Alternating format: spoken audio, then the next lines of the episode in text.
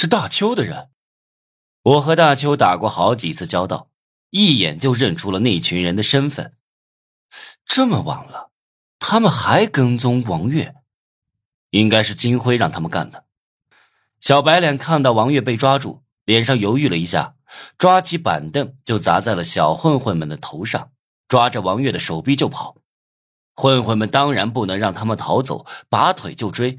王月他们两个正巧往我这里逃，我瞄准时机拦下追他们的混混。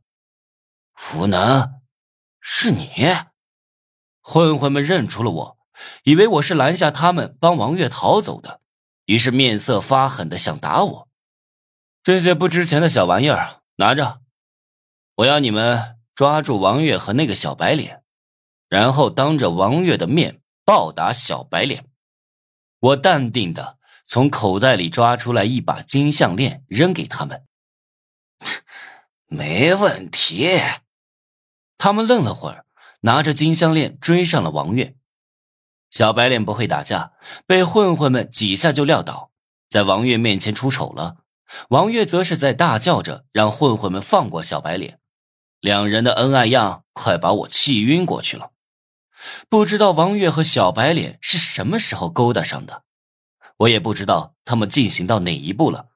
反正我此刻心中充满了怒火。我径直走到王月面前，瞥了眼小白脸，介绍一下你的情郎。胡能。王月看到我，眨巴着眼睛，没想到我会在这种时候出现。你是谁？小白脸皱眉看着我。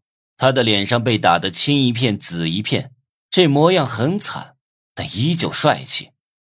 他叫易子阳，是我们学校刚来的转学生，跟我们一个系，是我们隔壁班的学生。我们认识也没几天。王月不知道是自己怎么了，说话的时候很心虚，也不敢看我。什么时候好上的？我平静的追问。我的事你管不着。王月眉头皱了皱，冷声喷了我一句。他对我的态度很冷淡，跟之前面对小白脸时截然不同。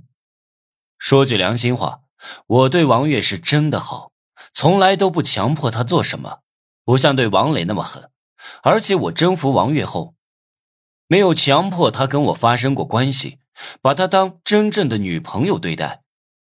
可他呢，厌恶我不说。还找其他男的给我戴绿帽子，我去！老子再宽容也容忍不了这种事。跟我回去。我走到王月面前，抓住他的手。我不。等一下，你是个什么东西？给我死远点儿！一群混混冷笑着从口袋里掏出弹簧刀，他们认出我是给金项链的人。